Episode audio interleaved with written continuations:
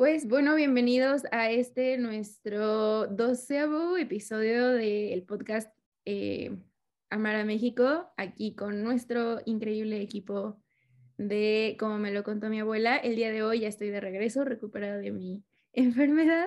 Y ahora nos tocó que nuestro otro host, Víctor, esté enfermo. Entonces, pues le mandamos saludos y que se mejore pronto. Entonces, cuéntame, el día de hoy, ¿cómo estás primero que nada? ¿Quién de los dos? Ah. pues mira, este, yo estoy bastante bien, bastante feliz, bastante contento y listísimo para traerles una leyenda más que mm, encontramos bastante interesante para la sociedad actual. Sobre todo creo que es un tema que sigue, sigue estando muy vigente, quizás no de la misma manera, pero sigue estando muy, muy vigente porque tiene que ver con la superficialidad del cuerpo. Pero, de acuerdo, yo estoy muy bien. ¿Tú cómo estás, Constanza Fernández? pues yo estoy bien, aquí, tranquila. Esta leyenda es interesante. Ya la había oído, pero hasta que lo investigamos no me acordaba tanto de ella.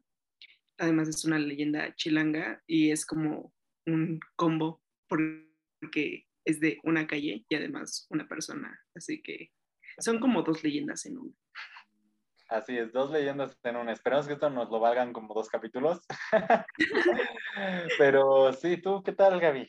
No, pues yo estoy muy emocionada porque la verdad no conozco, o sea, debo admitir que soy chilanga y no conozco la historia que me vas a contar. Entonces, pues estoy muy emocionada de aprender algo nuevo de mi bonita ciudad. Bien, bien, bien. Bueno, pues en ese caso, ¿qué les parece si le vamos dando a la leyenda chilanga de la calle de la quemada o la quemada, para ponerlo más simple. Entonces, este, mm, esta leyenda comienza cuando nuestro hermoso país era denominado Nueva España. Se dice que una hermosa joven española llamada Beatriz llegó a la capital en compañía de su padre Gonzalo. Ella rondaba alrededor de los de los 20 años y era reconocida por su bondad y buenas costumbres. Como era de esperarse, sus encantos físicos llamaron la atención de muchísimos hombres, quienes no dejaban de pretenderla ni un momento. Sin embargo, ella no respondía a las atenciones de ninguno y se mostraba desinteresada en lo que se refería al matrimonio. Uno de sus pretendientes era el italiano Martín, quien estaba literalmente loco de amor por ella Beatriz evitaba verlo y rechazaba cualquier galantería de su parte. No obstante, Martín no se rendía. Cada noche visitaba el balcón de su amada y, llevado por los celos, retaba a duelo a cada hombre que se acercaba a pretenderla. Así, sucedió la muerte de varios hombres a manos del italiano. Cuando Beatriz se enteró de los terribles sucesos, no pudo evitar sentirse culpable por aquellos fallecimientos y optó por ponerle un remedio a la locura de Martín. Una mañana pidió a los empleados de su lujosa residencia que la dejaran sola. Y una vez que se fueron, llenó un recipiente con carbón ardiente, tomó valor y metió su bello rostro para desfigurarlo y deshacerse de la belleza que atraía a tantos hombres. Sus gritos se escucharon a varias calles de su casa y muchos corrieron a su auxilio. Cuando llegaron, vieron el horror del rostro de la joven, quien no dejaba de gritar de dolor. Al enterarse, Martín acudió lo más rápido que pudo al domicilio de su amada y, a diferencia de los demás, no se apartó de ella y hizo algún ademán desagradado. El italiano le comenzó que él la amaba por su interior y no por su belleza física por lo que seguía en pie su propuesta de matrimonio. Ante la inesperada confesión, Beatriz no pudo hacer más que aceptar y casarse con él portando un velo blanco. Después de la boda y hasta el final de sus días, la española portó un velo blanco negro que cubría las cicatrices de su insólita acción, mientras que la calle donde vivía fue conocida como la calle de la quemada. Tan, tan, tan. ¿Qué les parece? ¿Qué les parece esta bella bueno, bella entre comillas, pero al mismo tiempo horror- horror- horripilante historia. Es que como lo dices, o sea, es como bello por la parte de que ah, la amaba, no por su físico, pero a la vez es como muy extremo de tener que desfigurarte la cara La cara. como para que te deje- o sea, ¿qué, qué tan bella era como para que tuviera que hacer eso.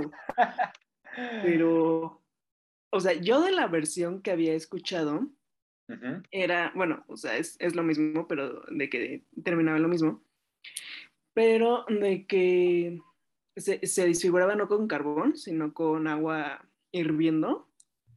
Ala. Y también, o sea, como pues la razón, o sea, hubo un tiempo en el que sí anduvo del vel- sin el velo y pues todo el mundo la, se quedaba viéndola así como de, ahí va la quemada, ahí va la quemada y pues por eso empezó a utilizar el, el velo negro por el resto de sus días. Tiene sentido que se llama entonces la calle de la quemada. Órale. ¿Y tú qué opinas, Gaby? ¿Qué te parece? No sé, o sea, como que tengo muchos sentimientos encontrados por... o sea, justo como dice Cons, o sea, creo que está como esta parte em, que, que siento romantizamos mucho, que es como, ay, sí, el amor triunfa encima de todo, pero, o sea, de verdad que, o sea, si ya le había dicho que no, ¿por qué seguía como, pues ahí, ¿sabes? O sea, siento que, que pues esta leyenda sí tiene como mucho esa parte de de no, pues hace lo que el hombre quiere sin importar lo que la mujer decida, ¿sabes? Entonces como que por esa parte Claro. fue como, mm, o sea que, o sea, literal como que tanto hostigamiento sintió que literal se desfiguró la cara como intentando encontrar una salida y al final fue como lo peor, no sé, pero se me hace, se me hace, no sé, se me hace padre al mismo tiempo. como- no sé, o sea, siento que, que pues también hay como varias películas que igual pasa parecido, ¿no? O sea, que la mujer como que se quita belleza para que tomen en cuenta más lo interior que lo exterior.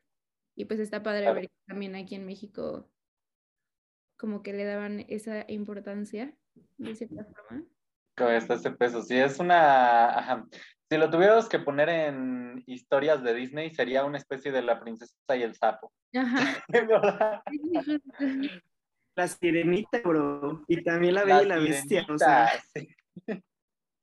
bueno, es que la sirenita ahí, o sea, es como la historia por parte de, o sea, de la mujer, porque o sea, ella da su voz. En las otras, como la princesa y el sapo, la bella y la bestia, pues es el hombre. Pero pues sigue siendo como el mismo concepto de que pierdes algo y es como finalmente el físico no lo es todo. Ok. Sí, 100%, 100%, ¿sabes? Es que, ¿sabes qué? Además, me, lo que a mí me causa conflicto de esta historia es justamente lo que decía Gaby, ¿sabes? Como que el tipo al final del día, pues sí, te quiero por lo que eres en el interior y lo que quieras, pero pues es muy acosador, ¿no? Sí. Que- La verdad, además, o sea, que haya matado, o sea, a otras personas porque estaban intentando salir con alguien que ya le había dicho que no estaba interesado en salir con él, y sí es como de, no, amigo, ¿qué estás haciendo? Ya como sé. super red flag. Corre. Sí, Super red flag, ya sé. No, y es que está, ajá, se entiende el mensaje, ¿no? Se entiende que es como de, este, ay, sí, lo que importa es el interior, no lo exterior. La belleza exterior va a morir y no sé qué. Pero también está el lado de, güey, no es no, ¿sabes? O sea, No, y hasta, y hasta lo dice la misma leyenda, lo mismo, o sea, de que no tuvo otra opción más que aceptar su propuesta y fue como de, Exacto, o sea, ese, justamente esa es la palabra clave en toda esta leyenda, ¿sabes? Yo creo, él no tuvo otra opción. ajá, real. O sea, la orilló a eso, a todo. La orilló a eso. la orilló desde que, o sea, que no dejaba en paz a sus otros pretendientes y al hacerla sentir culpable y luego, o sea, literal la orilló a que se hiciera daño ella misma. Y, luego de todos modos la orilló a que se casara con él. Yo creo que yo creo que acabas de descubrir algo interesante aquí, ¿eh? o sea, porque yo siento que esta, que esta historia no es de amor, como lo estoy viendo, o sea, creo que, pues como estamos viendo, como está contada la historia, podríamos decir que en el nivel más superficial podría parecer que es una historia sobre este, el amor interior y no el amor exterior, pero si lo vemos de otra perspectiva y ya leyendo un poquito más entre líneas, pues esta es como más bien una historia de machismo, de acoso, de, ajá, de literalmente poner a una persona a la orilla por pura, pues qué será, por puro berrinche. no, y es que además, acuérdate, la historia lo escriben los que ganan. O sea, ahorita lo estoy pensando que pues Chansey es muy extremista y Chansey no pasó porque pues esto también puede ser completamente ficción. Pero si el bro, si el güey estaba tan loco como para matar a alguien, ¿quién te dice que él no la desfiguró para que la dejaran de ver? ¡Órale! Es una teoría interesante, ¿no? O sea... ¿Ves? Eso está cañón. Está muy extremo, pero o sea, es como viendo el perfil de, este, de este amigo. Descubriendo la verdadera historia de México. Exacto. Quédense con nosotros para seguirla descubriendo. Pero bueno, yo creo, que, yo creo que ya podemos ir cerrando ahorita, pero me gustaría saber si alguno de ustedes tiene, me gustaría saber sus conclusiones de todo esto que acabamos de platicar. En pues más de tres palabras. En más de tres palabras. creo, no, o sea, yo creo que pues, o sea, justo es muy importante, em, pues no solo recordar las las leyendas y tradiciones como lo hemos hecho nosotros aquí. O sea, no solo es contarlas, sino pues también importante como tener estos espacios de reflexión como para decir como, bueno, o sea, ¿qué es lo que me está diciendo? Que pues en este caso era un poco como que no importa la belleza exterior, sino más la interior. Pero creo que también es como muy importante que la gente pueda hacer, o sea, más reflexión todavía y decir como de, bueno, pero, o sea, qué está mal o qué podría cambiar o qué ya no está bien en, la sociedad de ahora, pues para que no se normalicen los, para que no se normalicen las, pues sí, las acciones y las, los comportamientos.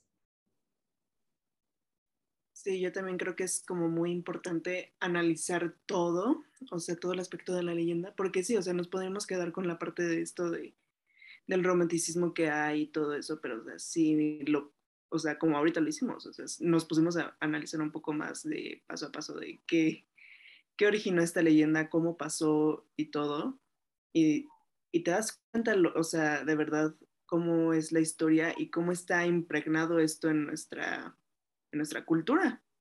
O sea, no es como raro de que ahora, hoy en día, pues hablemos de machismo, de feminismo mucho más y como nos hemos estado dando cuenta que está en nuestra cultura de que México es un país machista, porque si nos están contando leyendas que vienen desde, desde años y años y años y años de esto, pues ya es, o sea, es donde podemos ver que es parte de la, de la cultura y pues yo creo que es importante pues también saber un poco el lado feo que tenemos de historia, no solo el, el bonito, para aprender de los errores. Claro, y también pues tener como esta apertura de, o sea, como decían, de que pues siempre la historia la, la cuenta quien la gana. Entonces, pues sí, o sea, también como tener como nuevas perspectivas de qué es lo que realmente pudo haber pasado.